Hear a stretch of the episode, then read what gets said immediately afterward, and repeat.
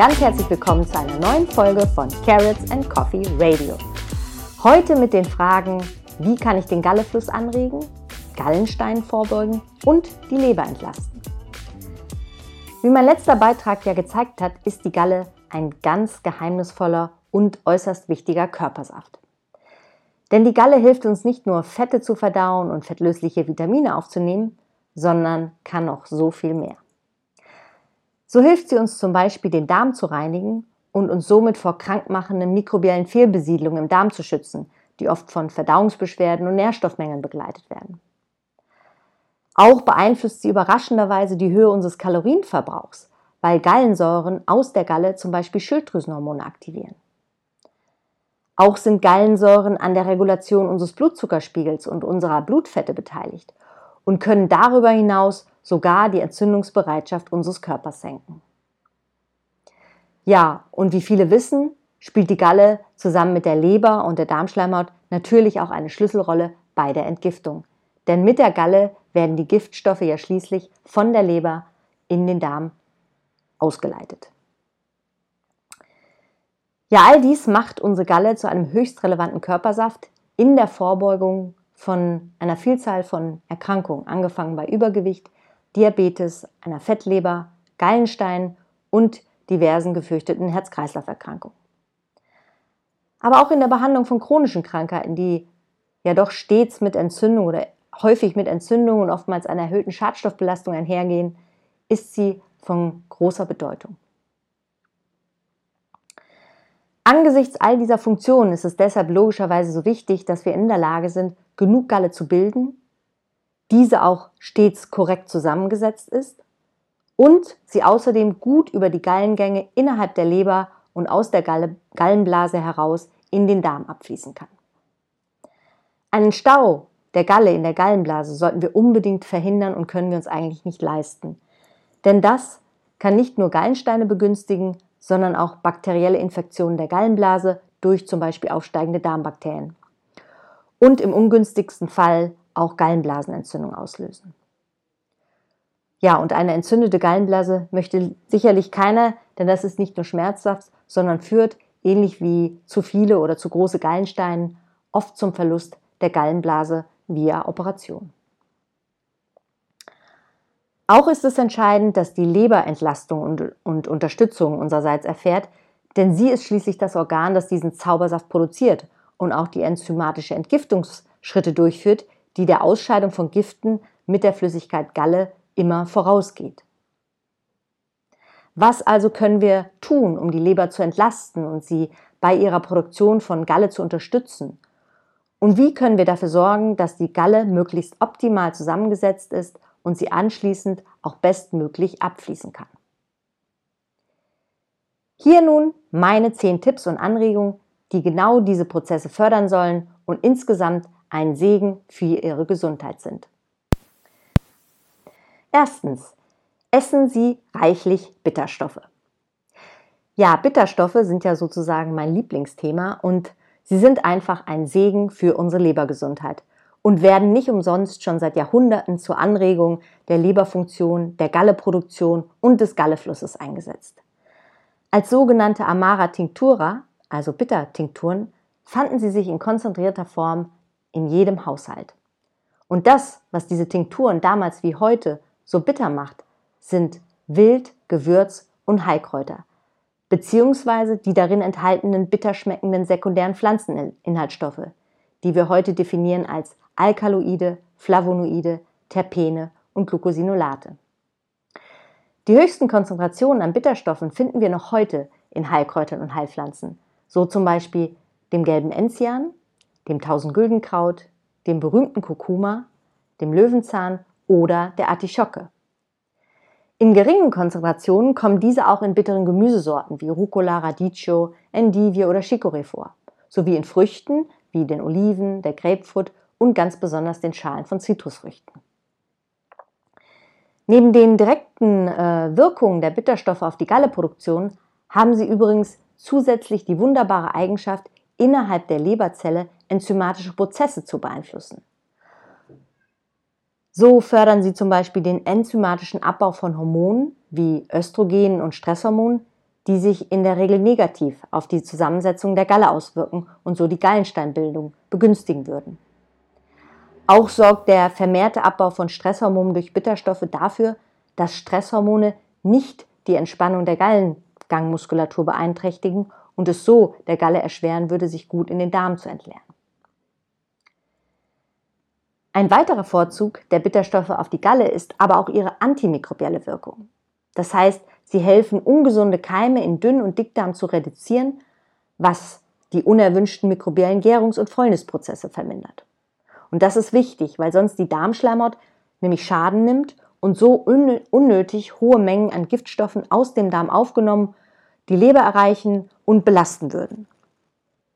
Auf der anderen Seite ist eine gesunde Darmschleimhaut natürlich auch wichtig, damit die Gallensäuren von der Darmschleimhaut wieder zur Leber rückresorbiert und recycelt werden können.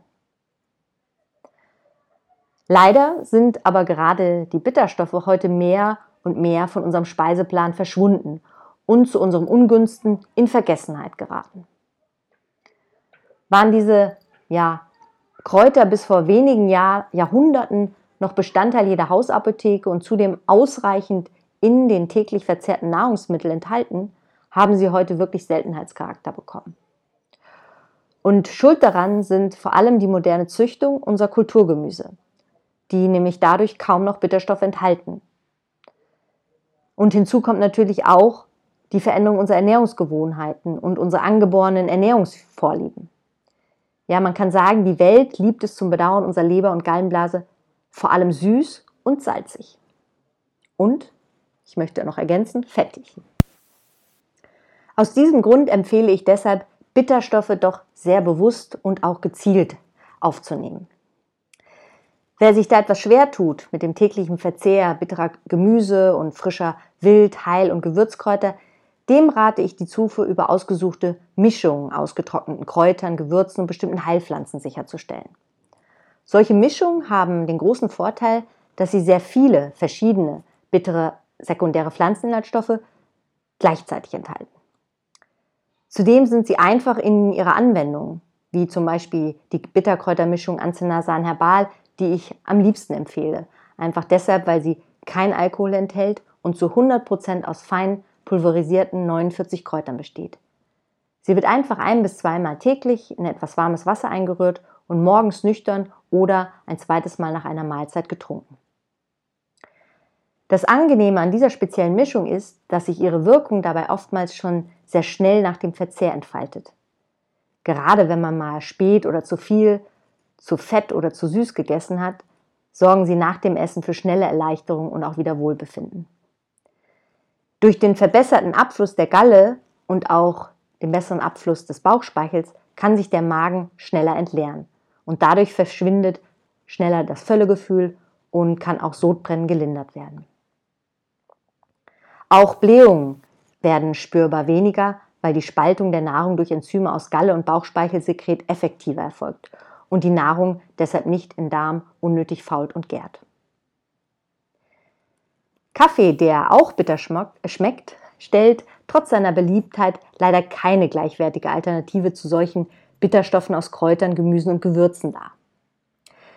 Ja, er enthält neben nutzbringenden Stoffen leider auch eine Vielzahl an Substanzen, die sich gesundheitlich negativ auswirken können. Und das besonders bei Menschen mit empfindlichen Schleimhauten sowie bei Allergikern oder bei Personen, die Koffein und Stresshormone genetisch bedingt nur langsam abbauen können und die ja leider beim Kaffeekonsum im Körper deutlich ansteigen. In meinem Buch Toxfrei Selbsthilfe und Prävention mit Grips gehe ich deshalb nochmal sehr detailliert auf das Thema Kaffee ein. Wer also mehr darüber wissen möchte, sei dieses Kapitel über das Pro und Contra von Kaffee sehr zu empfehlen. Auch gebe ich in dem Buch viele weitere Tipps, wie Sie Ihre Darm- und Verdauungsgesundheit wiederherstellen können und wie sich heute zeitgemäß entgiften lässt. Mehr über das Buch und seine Inhalte erfahren Sie auf www.toxfrei.de. Kommen wir zu Punkt 2. Vermeiden Sie Übergewicht und Bewegungsmangel, denn beides begünstigt eine Verfettung Ihrer Leber und auch die Bildung von Gallensteinen. Eine Zunahme an Fett in der Leber bewirkt zudem Schwellungen und diese können die Gallengänge in der Leber komprimieren und so zu Abflussstörungen der Galle führen. Auch die Gallebildung wird bei einer Fettleber beeinträchtigt, weil einfach die gesamte Leberfunktion unter dieser Verfettung leidet. Wenn Sie also Übergewicht haben und reduzieren möchten, tun Sie dies stets langsam und nicht abrupt, wie zum Beispiel durch Nulldiäten oder Fasten. Denn das kann die Leber mit den anflutenden Fetten, aus dem sich nun rapide abbauendem Fettgewebe, überfordern und überlasten. Drittens, essen Sie viel Grünes. Das heißt viel grünes Gemüse und reichlich frische Kräuter. Grünes sollte mindestens einmal täglich auf Ihren Speiseplan stehen, sei es in Form eines grünen Saftes, eines grünen Smoothies, einer Spinatcremesuppe, eines grünen Salats mit vielen frischen Kräutern oder einer großen Portion gedämpften Mangoldgemüse, zum Beispiel mit Avocado.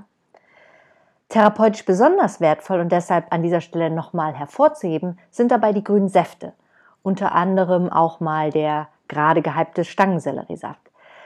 Weil Säfte sind nun mal schlicht und ergreifend eine Möglichkeit, sehr viel Gemüse aufzunehmen. Viel mehr, als wir dies essen könnten.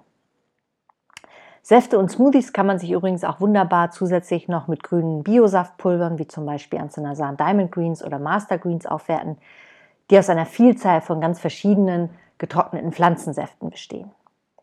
Natürlich kann man sich diese auch alleine in etwas gekauften Obst- oder Gemüsesaft anrühren, wenn man mal keine Zeit zum Entsaften hat. Ebenfalls sehr empfehlenswert sind das Pürieren von frischen Kräutern oder Wildkräutern zu Soßen oder Pestos. Denn dies ermöglicht ebenfalls große Mengen an Grünzeug in den Speiseplan unterzubringen, ohne viel Arbeit zu machen. Wenn Sie Pestos machen, dann aber am besten ohne Käse, Parmesan etc. Grünes ist aus dem Grund so wertvoll, weil es gemäß der traditionell chinesischen Medizin dem Holzelement und damit dem Organ Leber zugeordnet ist. Durch seinen oft hohen Yin-Anteil hilft es zusammen mit seiner grünen Farbe, die Leber zu entspannen und sie von Stagnation zu befreien. Außerdem ist grünes Gemüse reich an den genannten bitter schmeckenden Flavonoiden und auch an Antioxidantien, die wiederum Entzündungen in den Gallengängen und in der Leber, zum Beispiel als Folge einer Fettleber, entgegenwirken. Ach ja, und Flavonoide können unabhängig davon natürlich auch die Gallensäureproduktion stimulieren. Kommen wir nun zum Tipp Nummer 4. Reduzieren Sie Stress. Lernen Sie sich aktiv zu entspannen, zum Beispiel sehr empfehlenswerte Spaziergänge und Atemübungen und schlafen Sie genug. Denn das alles verhindert einen Anstieg von Stresshormonen und das wiederum ist sehr wichtig, weil Stresshormone die Gallengänge bzw. den Schließmuskel am Ende des Gallenausführungsgangs anspannen und folglich verhindern, dass die Galle ausreichend in den Darm abfließen kann. Nicht ohne Grund gelten stressige Emotionen wie unkanalisierter Ärger, Wut und unterdrückte Aggressionen zu den Giften für Leber und Gallenblase. Fünftens.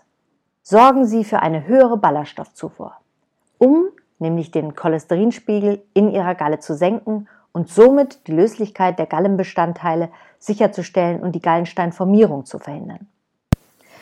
Temporär können Sie zu diesem Zweck auch auf Ballaststoffe in konzentrierter Form zurückgreifen, so zum Beispiel auf Flohsamenschalen oder auch fertige Mischungen aus verschiedenen löslichen und unlöslichen Ballaststoffen, wie zum Beispiel Ancenasanutra. Äh, für eine optimale Verträglichkeit werden diese am besten morgens nüchtern vor dem Frühstück mit reichlich Flüssigkeit, am besten Wasser, zu sich genommen.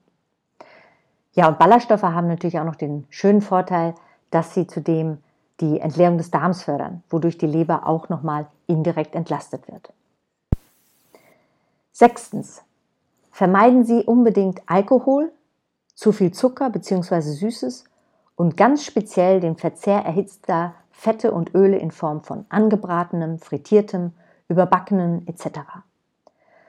Zu den No-Gos zählen dabei leider auch die beliebten süßen und salzigen Fettigkeiten wie Schokolade, Eis, Croissants, Kekse, Chips, Pommes oder geröstete Nüsse. Allesamt belasten sie die Leber auf unterschiedliche Art und Weise. Beim Alkoholabbau und durch das Erhitzen von Ölen entstehen zum Beispiel vor allem reichlich freie Radikale – bzw. sogenannte hochreaktive Sauerstoffverbindung, die wiederum oxidativen Stress und Entzündung der Leber und der Gallengänge begünstigen. Außerdem fördert Alkohol und Zucker Verfettung der Leber und erhöht Zucker den Cholesterinspiegel in der Galle, was abermals die Gallensteine begünstigt. Mein Tipp, geben Sie deshalb Öle am besten erst beim Anrichten über die fertig gegarten Speisen und ziehen Sie grundsätzlich das Kochen, das Dämpfen oder Rohverzehren den anderen fettigen und hohen Erhitzungsverfahren vor. Siebtens. Überspringen Sie nicht das Frühstück. Besonders dann nicht, wenn Sie morgens keine Bitterkräuter zum Aufguss zur Hand haben. Ohne ein Frühstück verlängert sich nämlich die nächtliche Nahrungspause und es fehlt der Gallenblase der nötige Reiz, sich zu entleeren. Dadurch wird der Galle mehr Wasser entzogen, das heißt, sie verdickt sich und die Gallensteinbildung bzw. Auskristallisation wird entsprechend begünstigt. Zusätzlich zu den Bitterkräutern können Sie ab und zu auch einen Teelöffel kaltgepresstes Olivenöl mit einem Teelöffel Zitronen- oder Grapefruitsaft morgens vermischt nüchtern trinken. Auch das hilft, die Gallenblase zur Kontraktion zu bewegen. Achtens. Trinken Sie genug. Mindestens 30 bis 40 Milliliter pro Kilogramm Körpergewicht und so, dass Ihr Urin möglichst klar bleibt. Trinken Sie dabei vorzugsweise vor und zwischen den Mahlzeiten und nicht direkt zum Essen, um Verdauungsprozesse nicht unnötig zu beeinträchtigen und zu verzögern. Am besten eignen sich hier stilles gefiltertes Wasser, echte artesische Quellwässer, basisch aufbereitetes Kangenwasser und Kräutertees. Ausreichendes Trinken ist unheimlich wichtig, weil es die Zusammensetzung der Galle positiv beeinflusst. Neuntens. Sorgen Sie für ausreichend Magensäure. Denn Magensäure ist ein wichtiger körpereigener Reiz für die Galleproduktion und ein Reiz für den Abfluss der Galle in den Darm. Auch sorgt ausreichende Magensäure für eine bessere Spaltung der Nahrung und verhindert so die unerwünschte Bildung leberbelastender Fäulnis und Gärungsgifte im Darm. Wie Sie feststellen können, ob Sie wirklich genug Magensäure bilden und wie Sie deren Produktion verbessern können, lesen Sie in dem Blogbeitrag oder hören Sie in der Podcast-Folge Magensäuremangel, die unterschätzte Gefahr. Kommen wir zum zehnten und letzten Tipp. Sorgen Sie für die Zufuhr von ausreichend Vitamin C und Lecithin. Vitamin C ist zum einen in der Lage, die Cholesterinkonzentration der Galle zu senken und zum anderen jenes Enzym zu stimulieren, das an der Gallensäuresynthese beteiligt ist. Folglich enthält die Galle weniger Cholesterin und mehr Gallensäuren und sorgt so für eine bessere Löslichkeit der Galle, was das Risiko wiederum für Gallensteine senkt. Lecithin wirkt vergleichbar positiv auf die Löslichkeit und die Fließfähigkeit der Galle.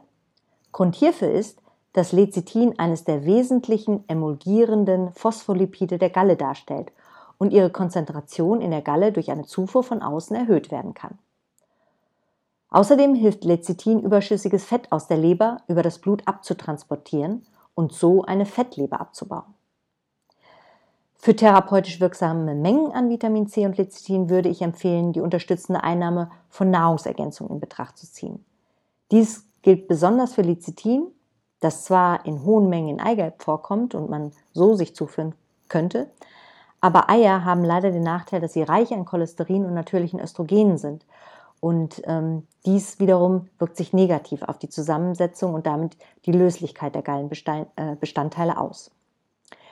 Deshalb empfehle ich durchaus zwei Esslöffel Lecithin am Tag in Form von zum Beispiel Bio-Sonnenblumen-Lecithin einzunehmen. Ähm, das wäre also eine sinnvolle Dosierung und natürlich auch ähm, der häufige Verzehr von lecithinreichen pflanzlichen Lebensmitteln wie Hülsenfrüchten und Ölsaaten. So, das waren nun meine Top-Empfehlungen für einen besseren Gallefluss und Leberschutz. Ich hoffe, auch für Sie war was Neues und Interessantes dabei. Und wer von Ihnen Interesse an noch weiteren Tipps zum Thema Leber- und Gallenblasengesundheit hat, dem sei an dieser Stelle auch noch meine Austauschliste mit empfehlenswerten und weniger empfehlenswerten Lebensmitteln und Ernährungsgewohnheiten bei Leber- und Gallebelastungen empfohlen. Diese habe ich als kleines Bonbon für die Zuhörer des heutigen Beitrags zusammengestellt und diese können Sie sich unter dem entsprechenden Link unter diesem Beitrag herunterladen, wo Sie auch die anderen Links zu den im Beitrag erwähnten Produkten finden. So, nun wünsche ich Ihnen viel Spaß bei der Umsetzung dieser Tipps in die Praxis und sage danke fürs Zuhören und tschüss bis zur nächsten Folge von Carrots and Coffee Radio.